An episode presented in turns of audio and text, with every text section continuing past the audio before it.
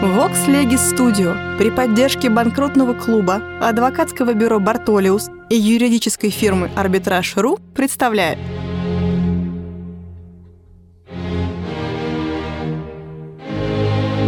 Габриэль Феликсович Шершеневич. Конкурсный процесс. Историческое развитие конкурсного законодательства. Параграф 187 Законодательство других стран. Читает Юлия Леонидовна Шилова. Часть первая. Французская группа. Все европейские законодательства в отношении конкурсного права разделяются на две группы – французскую и германскую. Рассмотрим каждую отдельно. К французской группе относятся страны, прилегающие к Франции, а также расположенные по Средиземному морю. Общее начало, положенное в основу законодательства этой группы, выражается в том, что несостоятельность не распространяется на лиц не торгового класса. Поэтому конкурсные правила помещаются в торговых кодексах. Бельгия вместе с другими странами, покоренными оружием Наполеона, должна была подчиниться действию французского торгового уложения 1807 года, а следовательно и содержащегося в нем конкурсного права. Однако ввиду законодательных перемен, последовавших во Франции в 1838 году, обнаружилась необходимость Бельгии пересмотра действующего конкурсного права. Результатом подготовительных работ в этом направлении явился конкурсный устав 18 апреля 1851 года, отменивший прежние законодательные постановления. Новый закон основан всецело на французском уставе 1838 года с некоторыми лишь отступлениями, из которых наиболее существенное состоит допущенной отсрочки платежа долгов. Параграфы 593-614. Законом 20 июня 1883 года признана была возможность мировой сделки в предупреждении объявления несостоятельности. Сила закона прекращалась 1 января 1886 года, но в конце 1885 года решено было продолжить опыт до 1 июля 1887. Наконец, ввиду общепризнанного благотворительного влияния новых мер, они были превращены законом 29 июня 1887 года из временно в постоянные. Цель нового закона состоит в предоставлении добросовестному должнику, ставшему неспособным к платежу без всякой вины с его стороны, возможности посредством мировой сделки, обязательные для меньшинства его кредиторов, предупредить открытие несостоятельности и все соединенные с этим ограничения. Кроме того, законом 26 декабря 1882 года установлено было бесплатное производство по делам о несостоятельности, когда актив должника будет признан недостаточным для покрытия первоначальных издержек по ликвидации.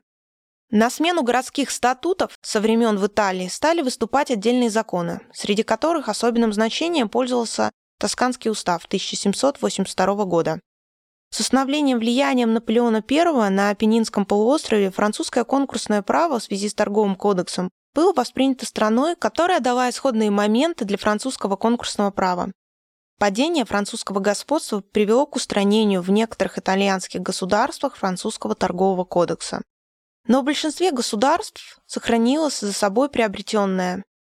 С объединением Италии в 1850 году и изданием Общеитальянского торгового кодекса с начала 1865, а потом 1882 года получился общий для всей Италии конкурсный процесс, который в последней своей редакции, хотя и остался верен в общем началам французского права, но в то же время воспринял влияние германского и бельгийского права. По систематичности и ясности это один из лучших конкурсных уставов. Важнейшее дополнение в духе бельгийского права 24 мая 1903 года направлено к установлению отсрочки платежей. Испания для разрешения конкурсных дел пользовалась первоначальным сборником Бильбао, который в 1737 году получил официальное признание в качестве закона. Огромный авторитет испанского ученого Сальдага де Самоза установил некоторые особенности в конкурсном процессе Испании, особенно в отрицании автономии кредиторов. С возвращением бурбонов по успокоении Европы начались подготовительные работы по пересмотру законодательства. 30 мая 1829 года издано было новое торговое уложение, вступившее в силу 1 января 1830 года, как и все уложения, постановление о несостоятельности построено на французском торговом кодексе 1807 года с некоторыми лишь отступлениями. На последнем времени оно оставалось без изменений, несмотря на то, что во Франции был издан уже новый закон. Только в 1855 году появились процессуальные правила для дела несостоятельности, не торговой, которые подверглись изменению 3 февраля 1881 года. 1 января 1886 года в Испании вступило в силу новое торговое уложение, четвертая книга которого посвящена конкурсному праву. Параграфы 870-955. Постановления распространяют свое действие только на купцов, в отличие от всей латинской группы. В Испании установилось различие между торговым конкурсным процессом и неторговым. По примеру бельгийского закона 20 июня 1883 года испанское право допускает мировую сделку предупреждение открытия несостоятельности. В общем, испанское законодательство примыкает к французскому праву, но отступает от него в том отношении, что дает суду гораздо более решительной власти. Материальная часть конкурсного права подверглась исправлению по закону 10 июня 1897 года. Соседняя Испания страна, Португалия, в деле законодательной инициативы шла по ее следам. Третья книга в торговом уложении 18 сентября 1833 года содержит постановление о торговой несостоятельности. Само определение несостоятельности заимствовано у Страки. Несостоятельным купцом называется тот, кто по несчастному случаю или по своей вине, или частью по несчастным обстоятельствам, частью по своей вине, оказывается не в состоянии исполнить долговые обязательства и прекращает свою торговлю. Под влиянием нового испанского кодекса в Португалии также обнаружилась необходимость пересмотра торгового, а вместе с тем и конкурсного законодательства. Результатом было издание нового торгового кодекса 1888 года, Правила о торговой несостоятельности, нашедшие себе место в Торговом кодексе, параграфы 1121-1289, подверглись пополнению и изменению в законе 26 июля 1899 года. В Греции с 1 мая 1835 года действует Торговый кодекс, представляющий буквальное повторение французского. Но книга третья, содержащая конкурсное право, подверглась изменению по закону 15 декабря 1878 года. Появление нового закона объясняется необходимостью согласовать греческое право с французским законом 1838 года. Согласование пошло еще дальше в законе 6 февраля 1893 года, в котором введена судебная ликвидация по примеру французского закона 4 марта 1889 года.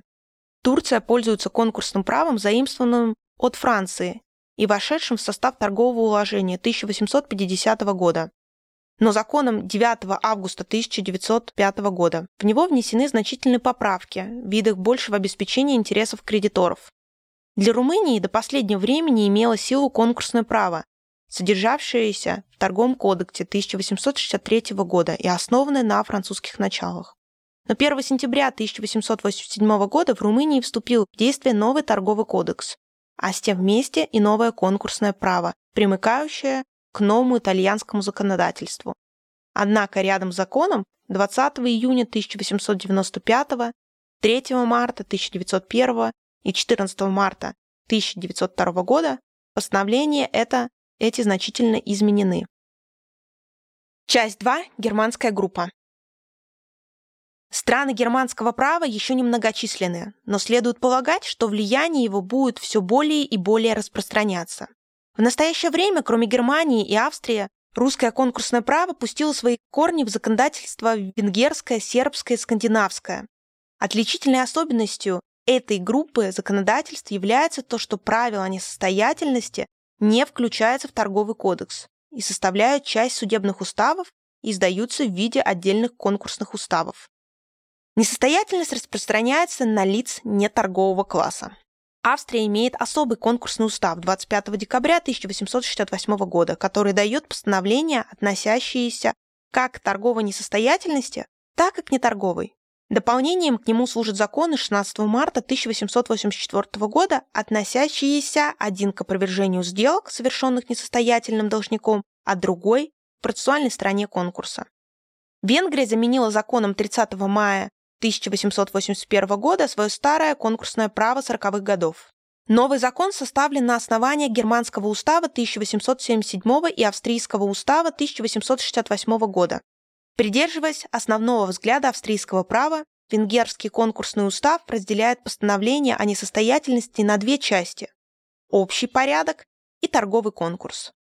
Устав излагает отдельно материальное конкурсное право, параграфы 1.71 и формальное право, параграфы 72-261. Голландия находилась сначала под действием французского права, как Торгового кодекса 1807 года, так и закона 1838 года. Соответственно, тому признавалась только торговая несостоятельность, неприменимая к неторгующим лицам. Но в последнее время французское влияние сменилось германским. Выражением этого нового течения в голландском законодательстве явился закон 30 сентября 1893 года, вступивший в силу 1 сентября 1896 года. По новому закону правила несостоятельности применяются ко всем, без ограничения. Занимаются ли они производством торговли или нет. Дополнения даны в законе 9 июня 1902 года.